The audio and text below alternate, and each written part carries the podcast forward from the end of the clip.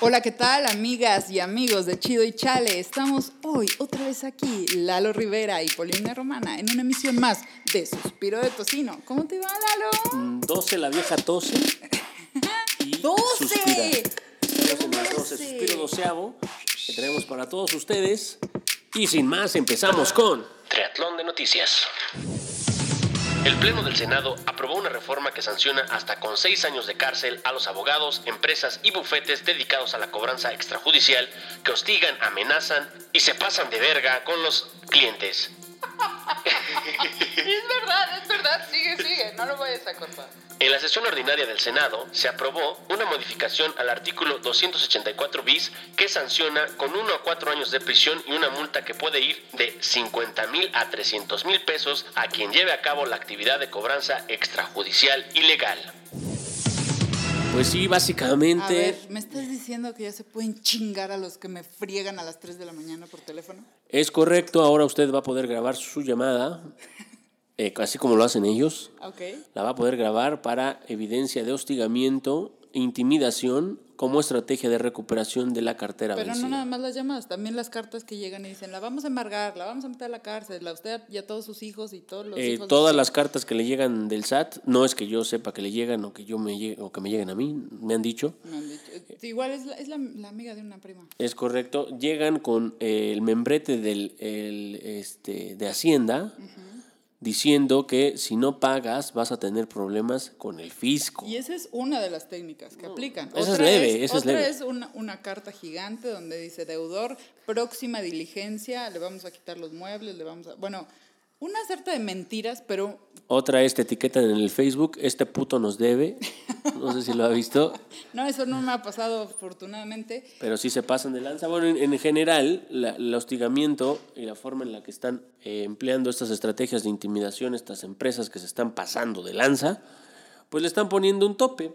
Eh, digamos que mm, les están eh, jalando las orejas, ¿no? Eso está bien, por un lado, pero también por otro lado, a mí me parece que esa es un compromiso muy, muy grande tener una tarjeta de crédito o pedir un préstamo al banco y tenemos que informarnos mucho. ¿Qué es lo que ha pasado? Eh, mitad es culpa de los bancos y del gobierno que tolera esto y que no media. El Estado está para mediar entre un privado otro, en este caso los bancos y nosotros los consumidores, los clientes. No existe el Estado. El Estado siempre está, ha estado a favor de los bancos. Pero también nosotros tenemos que informarnos, porque ya desde el 2014 eh, ya podemos meternos en problemas muy serios si le debemos a la tarjeta. O sea, no está bien que nos hostiguen, pero tampoco está bien sacar una tarjeta sin calcular cuánto va a ser el interés por cada compra que yo haga o sacar una hipoteca sin tener la menor idea de que no nada más van a ser 15 años de pago, sino 15 años de intereses altísimos. Es correcto, y además la clásica recomendación de las abuelas, no gastes el peso que no tienes. Si ganas 10 pesos, no gastes 11. Hay Así que hacerlo sencillo. inteligentemente. Cuando vienen este, promociones como meses sin intereses y todo eso, eso está bien, para eso son las tarjetas. Exacto. Pero fuera de eso, no hay que vivir eh, como no podemos vivir. La Procuraduría Federal del Consumidor inició procedimientos por infracciones a la ley en contra de Aeroméxico, Volaris, Interjet, por incurrir en violaciones a diversas disposiciones legales en el cobro de la primera maleta documentada en los vuelos desde México hacia Estados Unidos y Canadá. Ahora resulta que me van a cobrar por las maletas. O sea, bueno, un- cuando uno viaja, ¿qué? ¿Quieren que compre toda mi ropa ya, que me la presten, que voltee el calzón o qué? Mire usted, lo que está sucediendo, y eso no es un secreto, no es solo exclusivo del, eh, del negocio de las aerolíneas en México. Uno que es bien viajado, obviamente. Uno que viaja bastante. ¿verdad? Te encuentras las promociones de aerolíneas de bajo costo eh, que te hacen grandes gangas, pero obviamente solo se- te, este, te dan la opción de que tengas la probabilidad de que tengas un lugar en sus vuelos, porque ni siquiera están asegurados. Pagas por el que te contemplen en la lista de pasajeros, pero no por el asiento todavía. si quieres, si es quieres como- asiento exclusivo, lo tienes que Es pagar. como en Las Vegas, una apuesta. A ver, pago mi boleto y chance, me subo, chance no. Si gano la apuesta, me subo al avión, si no, no. Es correcto. Eso es una de las cosas que hacen las aerolíneas. Otra, como ya lo vimos, cobrar la primera maleta.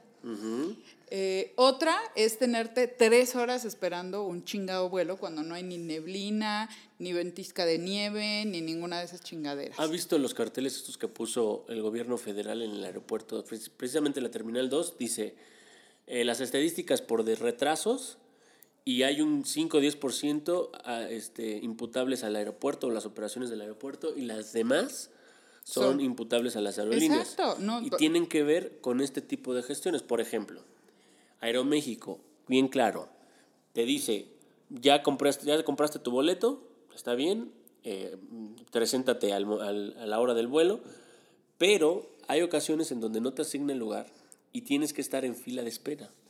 Se, la, se, se las gastan disculpándose, diciéndote que no, no cupiste y te regalan en consolación un vuelo a donde tú quieras, eh, un vuelo nacional en todo caso. Que a lo mejor no te sirve porque tu vuelo era de trabajo. A huevo. Entonces, esa es la forma en la que ahora hacen eh, los tratos. esa- Pero como ¿cuál es, a- ¿cuál es la raíz de todo esto? Que son una- pocas aerolíneas. En México, ¿qué tenemos? Volaris, Interjet, Viva Aerobús, Aeroméxico y Aeromar, que son como básicamente lo mismo. En México. Eh, no, e- es un oligopolio porque no hay una competencia real. No hay competencia, pero tampoco hay... ¿Ha visto usted a- a- a oficinas o contralorías en defensa del consumidor en el aeropuerto? No, por supuesto Si que usted no. tiene un pedo en, la- en el aeropuerto, se la pela. O sea, tiene que lidiar con esa bronca y solucionela usted. Y si se pierde la maleta, ya te fregaste. Correcto. No hay una... Porque te dicen, la foto de la maleta, ¿cómo chingados le voy a estar sacando fotos a mi maleta? Pues qué, qué, ¿Cómo no? ¿Usted no se saca selfies con su Con maleta? mi maleta no. Aquí pero viajando a partir de que escuché eso ya le saco foto. Cada que documento la maleta saco foto. Igual que en el parquímetro le saco foto al boletito. Porque son unos hijos de la madre. Básicamente, entonces, eh, hay que estar atentos porque sí, eh, mm, digamos que la Procuraduría General del Consumidor está, está débil en este ramo, no hay una, una defensa de oficio en los aeropuertos y las aerolíneas se pueden pasar de lanza. Afortunadamente en las redes sociales están saliendo evidencias de los abusos, no, No, solo pero las se- nacionales. es que no nada más es equipaje, es equipaje vivo. Ha habido casos muy, muy graves porque para las personas que, para nosotros, nuestra familia son nuestros eh, perros o gatos, que se han perdido, que se han muerto o que no llegan en las condiciones óptimas, de cómo se, se, se documentaron. Entonces, ya se están metiendo con, con la familia de una persona. No, y con la familia no. Con- Por- sí, porque algunas personas, nuestra familia son perros y gatos. No, sí, Entonces, no, no es posible que la chica esta que en Interjet llega a Houston y le dice, ¿Tu, tu perro no llegó, ¿cómo que no llegó? No, es que se nos perdió en la Ciudad de México. ¿Por qué la dejaron abordar cuando su perro ya se había salido de la jaula? O sea, eso sí fue una pasada de lanza. Afortunadamente apareció el perro, no por Interjet, apareció porque se hizo un boom en redes sociales, pero como estos hay muchos casos. Hay muchos. Volaris también ha perdido gatos. No, ¿Cómo vas a perder un gato? O sea, ¿qué, qué cuidado debes de tener para que se te pierda una jaula que pesa 5 kilos? O sea, no es un documento, no es un chip, no es un USB, no es una pluma que se me perdió, es un animal. Ah, pero si no llevo el puto pase de abordar, no, no te dejan pasar. pedo, o ¿no? si tu credencial de elector no es vigente, no te la dejan, no te dejan abordar. Como si ni, cambiaras. que fuera, ni que fuera a votar, hijos de la chingada. Pero además como si cambiaras de un mes para otro. Ya no eres, ya no eres tú, Lalo. Es porque tu credencial del IFE, que es para votar, venció. Lo que vence es que no puedes votar, no que deje de ser tu credencial este, de identificación. Así que abusados, amigos de Suspiro de tu seno, sus, los suspirotocineantes. Y además no se puede ir uno en, en carretera porque está de la chingada la delincuencia en las carreteras. O sea, No, ya no viajen. Tú, tú debes de tener el derecho de elegir dónde, cómo chingados te transportas. Sí, pero en, en este país estamos de la fregada. Si te vas por avión, te sale caro, te regresan este, sin Mal servicio. Mal servicio, a lo mejor no vuelas, pierdes el hotel y todo. Y no te puedes ir en carretera porque puede haber un narcobloqueo como en Tamaulipas y te chingaste. No es cierto, eso no pasa en este país. Le voy a mandar la síntesis más seguido y como tres veces para que la lea. Bueno, pues vamos con la siguiente noticia. Miles de científicos y, partidia- y partidarios, ¿eh? Parte diarios porque son parte diario y parte, Parte- fines de semana. Exacto. Miles de científicos y partidarios de la ciencia se manifestaron hoy en Washington, en otras 500 ciudades de Estados Unidos y en todo el mundo en defensa de la investigación científica, a la que consideran esencial para el progreso de la humanidad y amenazada por el gobierno de Donald Trump. Los científicos se han dado cuenta en estos últimos años que los hechos científicos son demasiado a menudo ignorados en los debates públicos y son reemplazados por opiniones y creencias ideológicas, dijo para la AFP Rush Holt, presidente de la Asociación Estadounidense por el Avance de la Ciencia. Según este especialista nuclear y exlegislador demócrata, las preocupaciones respecto al lugar que ocupa la ciencia en Estados Unidos se remontan a varias décadas. Actualmente el presupuesto consagrado a la investigación es de 50% menos a los años de 1960 en porcentaje del PIB. ¿Cómo la ve? Queremos regresar al oscurantismo. Queremos eh, que la Tierra vuelva a ser plana.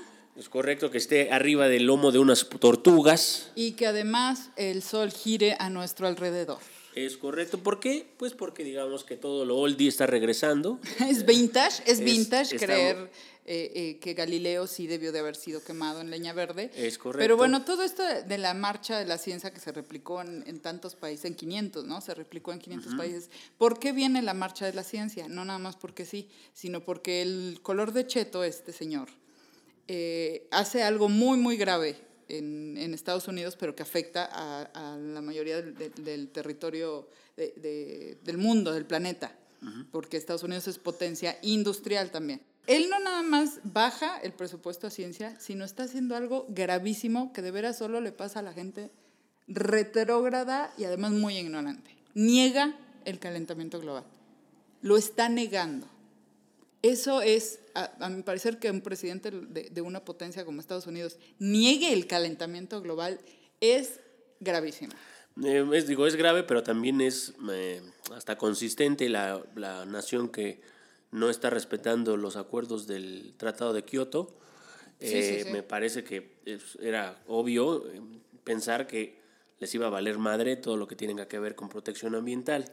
Sí, es lo como usted dice. A ver, el cara de cheto es coherente con, consigo mismo. Es, es macho, es misógino, es, un, es depredador sexual, es, eh, niega el cambio climático, eh, odia a los negros, latinos, musulmanes. Entonces, sí, él es coherente. Es, eh, un pendejo coherente. Sí, de alguna forma no me, no me a mí no me sorprende. Pero sí me preocupa. No, me, obviamente me preocupa y sobre todo que los ciudadanos de ese país que está liderado por este cabrón en este momento son, digamos, que la población líder en cuestión de ciencia, tecnología, y, y, imagínense, con, con, esa sociedad que pudiera estar desarrollando conocimiento, no tanto para evitar el calentamiento global, porque... Sí, a lo mejor hay dos teorías. Claro. Diga usted cuáles son las dos para Mí, o sea, hay dos teorías. Una que dice que es que el calentamiento este, global es producto de la actividad humana. ¿Y la otra? Y la otra que es eh, prácticamente una evolución natural de, del, planeta. Como han pasado otros congelamientos y Glaciaciones, etcétera. Pero lo que, o sea, sí, puede ser que sea creado por el hombre, puede ser que no sea creado por el hombre, pero existe. Pero mire, yo, yo quisiera setear el debate donde tiene que ser. O sea, ¿por qué carajos el hombre necesita un discurso de una amenaza catastrófica como un calentamiento global para darse cuenta que si la, el agua no la cuida, en, en, en el entorno donde se mueve, en su colonia, en su edificio, no, ni siquiera tenemos que no va a, tener, no, no importan los, los daños de, eh, que se descongelen los polos. En este caso, eso ya es hasta cierto punto para algunos intangible, hasta lejano. Sí. Véalo en el día a día de las ciudades como la nuestra, en donde fines de semana completos te tienen que cortar el agua porque ya no alcanza. Los drenajes eh, contaminan las aguas que son potables o que son para uso este, de, de, de riego o, hasta de uso común eh, que se supone debería ser potable y está más que contaminada. Hay un buen de eh, actividad humana que está dándole el traste a la salud de la comunidad. Esa para mí debería ser la principal preocupación y no una amenaza de, de, de dimensiones catastróficas que van, va a suceder si no ponemos atención al detalle del día a día. Qué bonito. Fíjese, debería ser usted candidato al Estado de México. ¿Cómo no? Habla bien bonito, pero tiene razón, hasta eso, hasta eso que tiene razón. Eh, no, no porque sea, yo no creo que sea más importante una cosa que la otra. No creo que sea más importante eh, una inundación en, en, una colonia que el, eh, el, que se estén derritiendo los polos. Me parece igual de importante. Pero para las personas que no tienen idea de qué es un glaciar o que lo ven tan lejano, lo que sí les importa y lo que sí les afecta de un día para otro es que eh, una salida de drenaje esté tapada por botellas de PET y que en, la primera, en el primer aguacero de la ciudad se van a inundar 200 eh, casas en una colonia. Y que esas personas, porque además los que siempre pagan las cuentas son los más fregados. Esas personas que se inundaron son las más fregadas. Y además van a tener, cuando baje el agua, van a tener que volver a levantar sus casas. Entonces, no, no es que sea más importante una cosa para, que la otra, pero sí hay prioridades. Y, lo, y, lo, y, lo, primero que tenemos que ver como, eh, o que, que tiene que ver el gobierno es si la gente que está a tu cargo, tus ciudadanos, los que te pagan los impuestos todos los años, desde un chicle hasta una declaración de impuestos grandísima, es que, que estén vivos, que estén bien, que tengan eh, agua, agua potable eh, a disposición y que no estén en peligro viviendo en las barrancas. Sí, quizá precisar, más allá de importancia, eh, recalco la importancia en el sentido de, de, qué tanta influencia tiene una persona en una situación, una problemática particular, por ejemplo, calentamiento global. si tres personas del edificio donde yo vivo nos ponemos de acuerdo en separar la basura de todo el edificio para que ésta sea recolectada de manera ordenada. Sí. Mm, no estoy este, reduciendo en gran medida las, este, las emisiones de, eh, de, eh, el del efecto invernadero, de gases del efecto invernadero. No, no estoy haciendo nada, pero sí estoy haciendo algo por el entorno que, que repercute eh, en, en un beneficio directo. Para mí me parece coherente que si empiezas de esa manera, va a ser una forma de vida que estés cuidando los recursos, tu comunidad, tu espacio, tu ecosistema, en, en la medida de donde vives y donde te mueves. Si lo hace cada, si esto empieza a replicarse como la lógica clásica de dominó, lo que va a suceder es que el, el, ecosistema completo va a tener obviamente el, beneficio directo de que está siendo, eh, digamos, explotado racionalmente, ¿no? Sí, sí, sí, tiene toda la razón. Ok, entonces, ¿dónde firmo mi, mi candidatura? La candidatura, este, ahorita lo voy a conseguir los documentos, necesito dos copias y original. Perdí el IFE. Ah, ya valió. Bueno, nos vemos en el 2018. La Filarmónica de las Artes, bajo la batuta del director concertador Enrique Abraham Vélez Godoy, presentará este fin de semana un tema, cuya grabación es inédita en el marco de la celebración del Día del Niño. A casi 110 años del natalicio de Francisco Gabilondo Soler, su hijo, Tiburcio Gabilondo, aseguró que todo autor corre el riesgo de caer en el olvido, porque es normal al tener nuevas propuestas que generan sus propios métodos de comunicación para con los niños. Al respecto, indicó que al niño hay que invitarle a descubrir. Es la manera correcta para que los niños conozcan a Cricri y el arte en general. Hay que permitir que los niños elijan las formas artísticas de su agrado, sin dejar que se pierdan. Ah, mira qué bonito. Dame el llavero, Dame el llavero, abuelita. Enséñame. Pero yo sí me acuerdo. Mira. Pero, ¿sabe qué? Digo, a nosotros nos da mucha nostalgia eh, escuchar alguna canción de Cricri pero no nos damos cuenta de la ventaja que tuvimos al escuchar ese tipo de música. Porque no nada más Cri Cri, todo ese tipo de, de, música y otro este, grupo, no sé si alguna vez usted escuchó a Cántaro, que era de mi, bueno, es que yo soy un poco más joven que usted, pero, pero había muchos grupos eh, que tocaban canciones infantiles cuando yo era chica. Y la ventaja de este chal de años. Eran en LP y no vintage, eran los originales. ¿Cuál es, la, cuál es el, el, digamos que, la maravilla de Cricri, de Cántaro, de, de un montón de, de, grupos que hacían música para los niños? Que los niños usaban la imaginación. Mire nomás, ese, ese ya está siendo un privilegio. Es que no, no, de veras no evaluamos eh, el, el, peso que tiene en el crecimiento del cerebro de un niño la imaginación. Fíjese, ¿no? Fíjese cómo cambia, cómo cambia la, eh, los pretextos de las, de las generaciones que son padres. Antes decían, no, pues no dejas a tu hijo frente al televisor solamente, ¿no? Sal, que salga a jugar. Sí. Y generaciones enteras fueron educadas eh, con, con niños enfrente del televisor. Sí. Algunos eligieron bien los programas que, que, te- que tenían que ver y no hubo ningún pedo. Al contrario, fueron eh, mucho más, tenían un desarrollo más in- este, integral que el resto de los niños Sí. que no veían tele, ¿no? Ahora, ya la tele ya no es el pretexto. Ya, ¿qué pinche chamaco le gusta ver tele? No, ya no. Ningún chamaco se puede permanecer más de 15 minutos en la tele a menos que sea una película.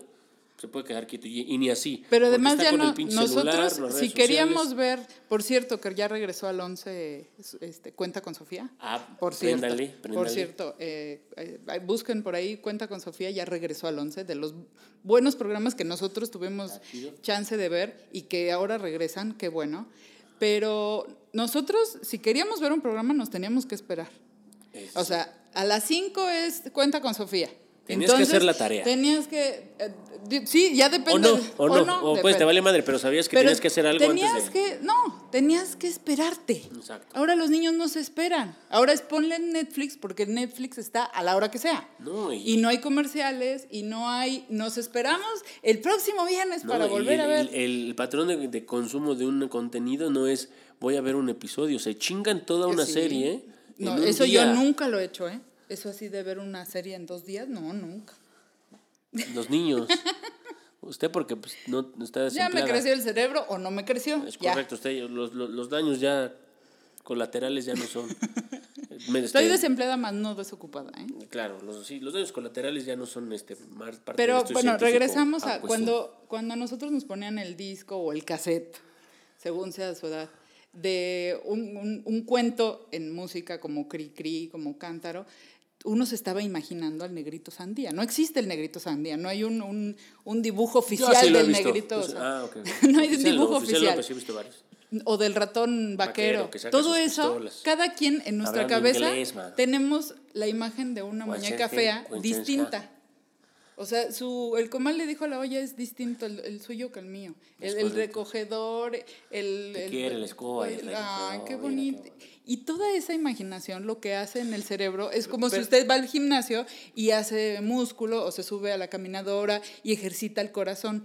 La imaginación, la música, el arte, cualquier cosa que estimule el cerebro de un niño es eh, al cerebro lo que nosotros es eh, al- al gimnasio para el cuerpo y para el corazón y para los pulmones. Es correcto. Y ya los niños, si no usan su imaginación, de veras el cerebro no crece a como debe de crecer. Pero déjeme, déjeme eh, De poner- molestar. déjeme de chingar, no. Lo que creo que est- está sucediendo es que la tecnología se, usted- se está utilizando, como siempre, de manera equivocada. La televisión en nuestros, en nuestros días también era tecnología, obviamente. Sí. Y en nuestros días también se utilizaba de manera tonta. Mientras unos ponían a- enfrente del televisor a ver Chespirito y a arruinarles el cerebro, que se les derritiera las, este, las neuronas, algunos otros estaban viendo esos programas que usted este, menciona. Pero ahora, por Tom ejemplo, Sawyer, La abeja maya, mire qué bonito. Heidi, eh, Candy Candy. Tom Sawyer, mire. Tom Sawyer era Qué bonita. Pero bueno, eh, ahora no significa, no se trata de satanizar como lo hace un político promedio, eh, la tecnología, las redes sociales. Esas redes sociales, hay un buen de conocimiento un buen de contenido bien chingón en, en YouTube que puede ser usado para autoaprendizaje. Sí. Pues, eh, hubo en algún momento eh, un contenido que se premió eh, por su eh, alcance e impacto en la sociedad, que fue un profesor español de matemáticas que empezó a hacer videos cortos para explicar eh, temas que generalmente los pubertos no entendían en cuestión de matemáticas y física. Fue tan sencilla la forma en la que lo explicó que empezó a tener un alcance relevante. Si tú pones a un chamaco a ponerse a, a- chingarse esos videos, ya sea en tu iPad o donde tú quieras, yo no tendría ningún pedo que se la pasara uno o dos, o dos horas eh, viendo ese tipo de contenido. Pero nuevamente, la tecnología está ahí, pero el uso es el pedo. Eh, lo que está sucediendo es que los mismos padres que eran antes unos huevones y, te- y les, se, les, se les hacía fácil ponerlos enfrente del tel- televisor sin saber qué chingados estaban viendo, son los mismos que compran el iPad, se las prenden, bajan dos pinches aplicaciones y órale, apendéjate. Eso es lo que está pasando. Y vete a jugar con el iPad, no me molestes, que para eso te compré el iPad. Como si fuera el gato que le pones el pez para que lo alcance Exacto. y ahí se, la, se entretenga. Entonces, creo que lo que está faltando es lo mismo que faltaba antes, que es eh, la dirección, la tutela, pues de la, de, pues de la parte adulta, ¿no? Es que eh, eh, no es posible que comprar un iPad o un iPhone o un lo que sea para los niños sea, sea lo mismo que, ah, ya, descansé del niño. No, pues de los niños no se descansa. O sea, lo siento, pero cuando uno decide tener hijos es para atenderlos. Correctamente. Si no te gusta, pues por eso hay un globito. ¿Por qué no en la boca? Porque, ¿eh? Porque ok. así lo digo. O sea, ¡ya! Ah, está bien. Cada quien lo pone como quiere.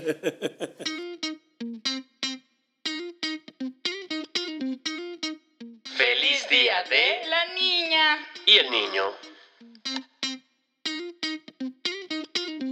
Mire qué bonita la entrada Qué que nos quedó, bonito. mano. Se nos fue abril, oiga. Ya parecíamos Pimpinela de la radio, mano. Como, como dijera Joaquín Sabina. Sí fue Joaquín Sabina el que dijo, ¿quién me ha robado el mes de abril? Ya se fue el Ya se fue la chingada de abril, ya, 30 del niño. Acuérdese cómo nos daba eh, eh, felicidad que venía el 30 del niño porque no iba a haber clases. La neta, sí. No, la o por lo menos festival, Es iba a haber correcto. algo, o, no- o nos dejaban disfrazarnos, o iba a haber Y este te dejaban usar ropa de calle. Ay, qué bonito. La esa mezclilla. Ropa de calle. Era cuando llevabas el, el tenis que nunca pudiste llevar porque no es parte del uniforme. Sí. La, su- la sudadera. Y la pulsera, porque a mí no me dejaron usar así que pulseras y collares en la primaria, ¿no? La sudadera que se te olvidaba y que Ropa perdías ese día. calle, qué bonito, sí. Es pues correcto. fíjese, hace muchos años, en 1959, en la ONU se aprobó la Declaración de los Derechos del Niño. Así se llamaba antes, todavía no decían niño y niña. Entonces decidieron que el 20 de noviembre iba a ser el Día Universal del Niño. Pero después, en 1989, Ajá. se firmó Y en el 89, igual en las Naciones Unidas, lo que se aprueba es la Convención sobre los Derechos de la Niñez. México la firma un año después, en 1990. ¿Qué es lo que hace esta eh, Convención sobre los Derechos? Bueno, tiene objetivos muy claros, que es bajar la tasa de mortalidad infantil, el cuidado de la salud materna, la reducción de tasa de malnutrición, acceso al agua potable, educación básica. ¿Y cuáles son los derechos de la niñez? Que por cierto, la ONU, UNICEF y, todas las organizaciones mundiales que se dedican a la defensa de los derechos de los niños ha reprobado a México. No es, no es ninguna sorpresa, ¿verdad? No ha, ha reprobado a México porque no ha logrado los objetivos eh, de los derechos básicos de la niñez. Número uno, el derecho a la vida. No lo podemos garantizar en México. El derecho a la no discriminación, el derecho a la supervivencia y desarrollo, a la identidad, a la familia. Cuando tú le dices a un niño, tú nada más puedes tener papá o mamá, tú no estás garantizando el derecho de ese niño a tener una familia. Solo le estás diciendo que puede tener papá o mamá, pero entonces ya no puede tener una familia que sea mi abuelita y mi tío, mis dos papás, mis dos mamás, mi hermana, Claro. que, que es más grande que yo y se quedó conmigo, ya no No, podemos y ser aparte familia. etiquetadas como familias disfuncionales. Sí, terrible, terrible. Y eso ya es discriminación. Tampoco estamos garantizando en México la- la de- el derecho de los niños, fíjate qué bonito, a la expresión de opiniones. Cuando le preguntan a los niños eh, su opinión sobre cualquier cosa, sobre el plan educativo de Nuño, el nuevo, el de vamos a aprender a aprender, ¿le preguntaron a algún niño? Los niños no pueden opinar en este país. Sí, la digamos. libertad de pensamiento, De pensamiento. de pensamiento, la libertad de pensamiento eh, y sobre todo la salud. Oiga, qué bonito. Oye, qué bonito día, feliz día de la niña ¿Cómo? y del niño. Más que nada para hacer un equilibrio. Póngame música de payasos. Tan, tan, tan, tan, tan, tan, tan, tan, para Para hacer un poco de festejar. equilibrio, que este es del chido y chale. Ah, pues sí. me va a tocar la parte chale. Chale. Tengo algunos datos que, bueno, no se trata de, este, pues, de ser acá el Grinch, pero pues la realidad de- del país. Mira, mientras usted no diga mentiras, venga. Mira, ahí le van unos datos eh, que son crudos, pero son contundentes. En México, dos de cada diez niños dejaron sus estudios para trabajar. Es un chingo, ¿eh? Estamos hablando del 20% de la infancia en nuestro país no está estudiando porque necesita trabajar. Em, eh, casi el 50% de los chamacos entre 3 y 5 años no va a la escuela. No. Además, colaboran alrededor de 30 mil niños en México en act- actividades delictivas en el no narcotráfico. digas. Esos son los niños de Calderón. Así es. Ah, pero ahí está donando su pensión a, la- a la- una fundación para... Mira No. nomás, qué bonito. qué- Y me mandó a cuántos? 30 mil niños en el narco. Ándale, pues. Niños. Pero no, está, no para ahí la cosa. Bueno, supongo que ahí en, en- en- en- no nada más es narco, sino delincuencia, también ahora están los niños que ayudan a robar la gasolina, ¿no? Correcto, es cualquier. Digo, O sea, delincuencia en general, ¿no? delincuencia Ah, organizada, en donde puede ser ordeñamiento de ductos Sí, de no. combustibles o tráfico de Qué personas, órganos, Oh. drogas, etcétera.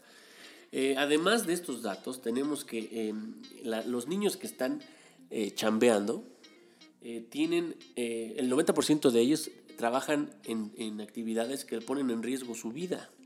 Como los de las, en las esquinas. Correcto. Que venden cualquier cantidad de O cosas. ha- haciendo- Están poniendo en riesgo su vida porque tú como conductor no puedes ver bien a un niño que está delante del coche. o en la pizca o, o- en, en el campo teniendo jornadas eh, de trabajo de hasta 12 o 15 horas. Eh, 887 mil niños menores no tienen edad para trabajar. Y además 1.3 millones se juegan la vida mientras trabajan, en esto que le comentaba. Además de eso, si no Eh, te- espérame, espérame. Esta sección es patrocinada por el osito bimbo. Correcto.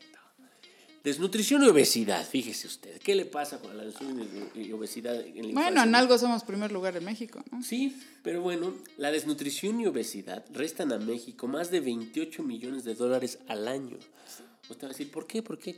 ¿Por qué. ¿Por qué la desnutrición y la obesidad me cuestan dinero? Ah, bola, pon atención. Para 2078, el año 2078, la pérdida de productividad por sobrepeso y obesidad será de 114 millones 800 mil dólares. ¿Esto qué significa? Que por eh, temas como mor- morbilidad, mortandad o bajo rendimiento académico, eh, Por estas enfermedades. es correcto, por estas enfermedades se estaría perdiendo alrededor de... No, bueno, ya desde ahorita se está perdiendo. Sí, sí. Porque el, el que el sector salud dedique eh, espacios, es decir, camas, quirófanos, doctores, material, a, a- a niños y niñas y también adultos que están enfermos y que no deberían de estar enfermos, es, es- es- es una, es un per- una pérdida. Eso Está- es una pérdida. Está cabrón, estamos en el contexto... Porque los niños de- están obesos cuando no deberían de estar obesos. O sea, no es algo que te cae como el, o el cáncer, ¿no? Por ejemplo, el niño tiene cáncer. Bueno, eso no, no es algo que pueda controlar si le va a dar o no le va a dar cáncer. Pero sí puedes controlar que un niño sea obeso o no. Claro. Bueno, en algunos casos por temas sí hereditarios, no, pero sí en los temas nutricionales. Pero sí puedes tú tienen que ver con lo que también come decidir si un niño va a estar desnutrido o no. Eso sí. O sea, es- esos son Eso agentes externos. Claro que sí. Entonces, ese es el contexto actual de la infancia en México, en este feliz Día del Niño. No, me gustaría terminar con fíjese- esto, pero así no, no, está la realidad pero, de este Pero país. fíjese, y- o- y otras cosas que también nos llevan a la desnutrición y a la obesidad. Somos, y tienen que ver con la infancia, y no están garantizadas en México. Solo el 14% de las mujeres que son madres en México dan pecho a sus hijos. Solo el 14%. Y, y créame, por razones bien pendejas. Porque no están informadas. Porque les dijeron, es que no se llena, es que llora. Entonces mejor da- rellénale con mamila. Es mejor la Rellénale. nan... la Es, la- nan- la- es que la- tu la- leche sale aguada. No, a ver. Ninguna Puro leche suero. sale aguada. Ninguna leche sale aguada. Y sabe que otra cosa también muy grave, que el 45% de los partos en México son cesáreas, cuando solo, está probado que solo el 10% son necesarias. Y una cesárea trae al niño muchas consecuencias como obesidad, como eh, asma, como eh, un montón Bueno, de ¿qué se enfermedades. No, bueno, yo nomás estoy describiendo el caso. Yo vi, un, yo vi un caso práctico comprobado. eh, no voy a decir, no era mi hermana, ni tampoco alguien que conozca. Eh, Era la prima de una amiga. era- ya sabe que pues, aplican el tiraleche. Sí. Y en lugar de hacer el tiraleche, lo que hacían era la guardaban y se lo daban a un perro que teníamos, un cachorrito. No sabe cómo creció el pinche perro. Pues es que la, la leche de, de pecho tiene hasta células madre. No, es una chingonería. ¿Se que del perro de que- Beli Sebastián? Sí, así. Era un curo. Y su hermano, un hermano del perro que nos regalaron, todo piripituche acá, ñango. Y este cabrón parecía acá un Lo que pasa es que si usted "Ay, ve un cabrón". vaso de leche así al pura o, de, o nana, es de- suero. se, se ve, se ve muy blanco, muy este, espeso. Y la leche de pecho no, está- no se ve tan... No es uniforme. Entonces dice, es que está aguada, es que nomás te sale agua. No es cierto, por favor, por favor. denle pecho a sus hijos. El calostro no es tan uniforme. No, exacto, entonces parece que tu leche es aguada, pero no, así es la leche de pecho. Por cierto, que con este clima ya me dio calostro. Oiga, fíjese, ya nada más para rematarle en feliz día del niño y de la niña. México es primer lugar en víctimas de abuso sexual, porque nada más tenemos hoy, en este año, 4.5 millones de infantes víctimas de abuso sexual. Y la mayoría que cree que son en sus casas. Hay 1.2 víctimas de trata en este país y la mitad son niñas y niños. 30 de abril, Día del Niño y de la Niña.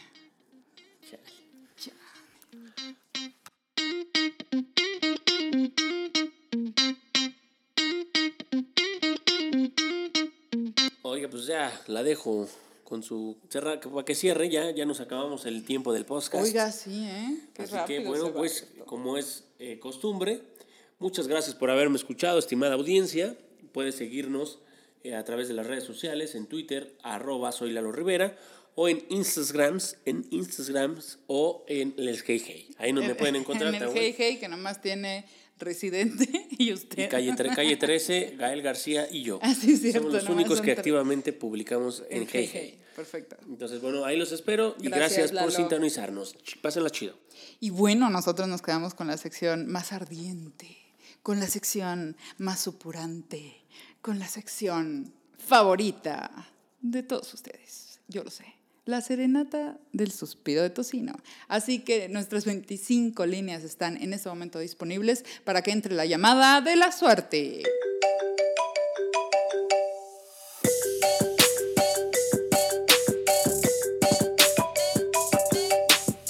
Buenas, buenas. ¿A dónde hablo? ¿Está usted hablando a Telmex? ¿Tiene algún problema con su servicio de internet? Eh, sí.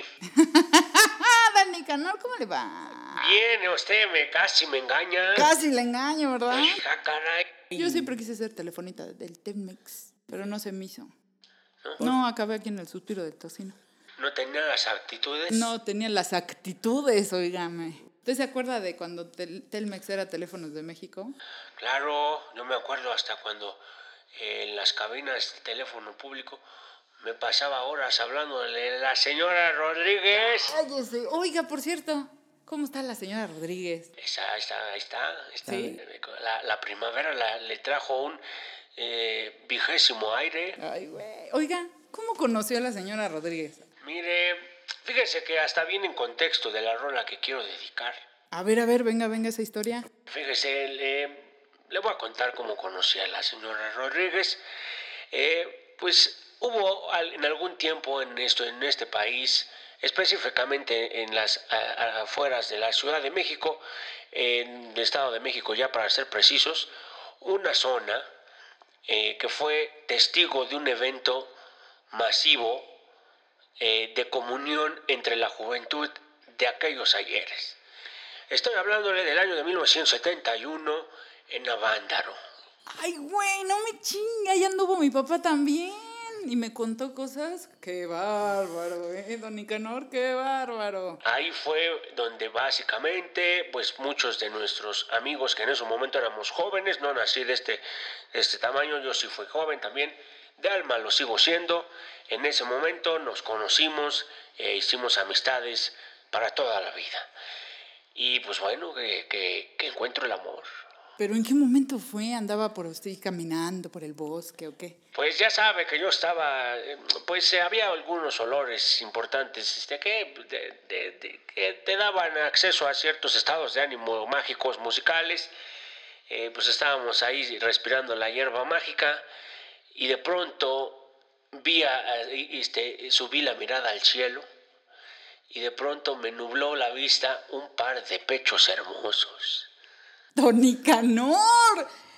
Estaba usted en, en, digamos que acá, en, en- en pleno viaje y que se le presentan dos ojos divinos. Yo creí que era una constelación, yo dije, ah, caray, estos planetotas no, no, no, no los conocía, tienen luz propia, dije. Unos pezones que parecían unos satélites bien suculentos, que se me aproximan al rostro. ¿Cómo que se le aproximaron? estaba, no, no sé cómo fue, estaban cayendo directamente hacia mí. Lo único que hice fue tratar de protegerme. Imagínense un impacto de, ese, de esa masa eh, a esa velocidad, esa aceleración, me hubiera roto el hocico. Entonces lo que hice fue protegerme y pues accidentalmente toqué los pechos de la señora Rodríguez. ¿Qué dijo la señora Rodríguez, don Nicanor? La señora Rodríguez estaba bien pacheca.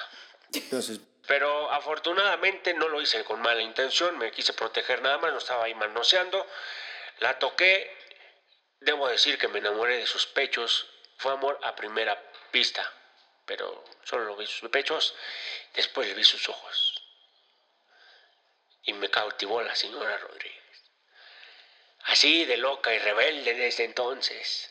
Y bueno, pues eh, en ese momento a ella la conocieron, se hizo famosa como la despechugada de Avándaro. Todavía hay fotos. Los culeros no le sacan la cara, tan bonita que es. Pero bueno, desde entonces a la fecha, el amor existe. Y desde ese entonces eh, conocí un grupo que se llamaba el Three Souls in My Mind. Three Souls in My Mind. El Three Souls in My Mind. Okay. Eh, un tal Alex Lora, eh, piloteaba ahí el rumbo de esta bandera. En ese entonces eran rojillos, digamos que eran revolucionarios y la banda les creía. Ahora los conocen todos como el Tri de México, el Alex Lora, ya descafeinadito mi Alex Lora, pero en ese entonces hay que reconocerle, andaba en el movimiento rebelde del rock and roll en México y ellos inventaron, bueno, compusieron una canción que viene como anillo al dedo al contexto de lo que ustedes están hablando. Oiga, ay, qué bonita historia, don Nicanor. Pero dígame qué canción es la que le va a dedicar y a quién. Esta bonita canción que va dedicada para todos los eh, diputados y me imagino que fueron niños hijos de la chingada, pero ya se olvidaron de las prioridades de este país. Para ellos y para la reflexión bonita de la infancia en este país, niño sin amor. Adelante, don Nicanor. Esta es su sección y esta es su serenata. Vámonos con Niños sin Amor. Nos vemos, no, nos escuchamos la próxima semana. Suspiro de Tocino, no se olviden, podcast y Chido y Chale. Y en 620, la música que llegó para quedarse. Un, dos,